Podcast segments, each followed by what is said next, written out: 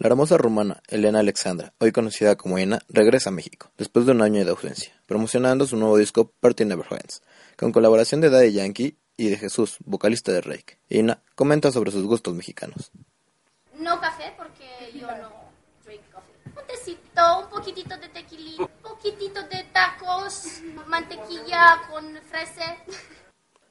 Se presentará en varias ciudades de la hermosa República Mexicana, en las que incluye Guadalajara, Chihuahua, Acapulco, Monterrey y no podía faltar el Distrito Federal. Reportó para el despertador Mauricio Vivanco.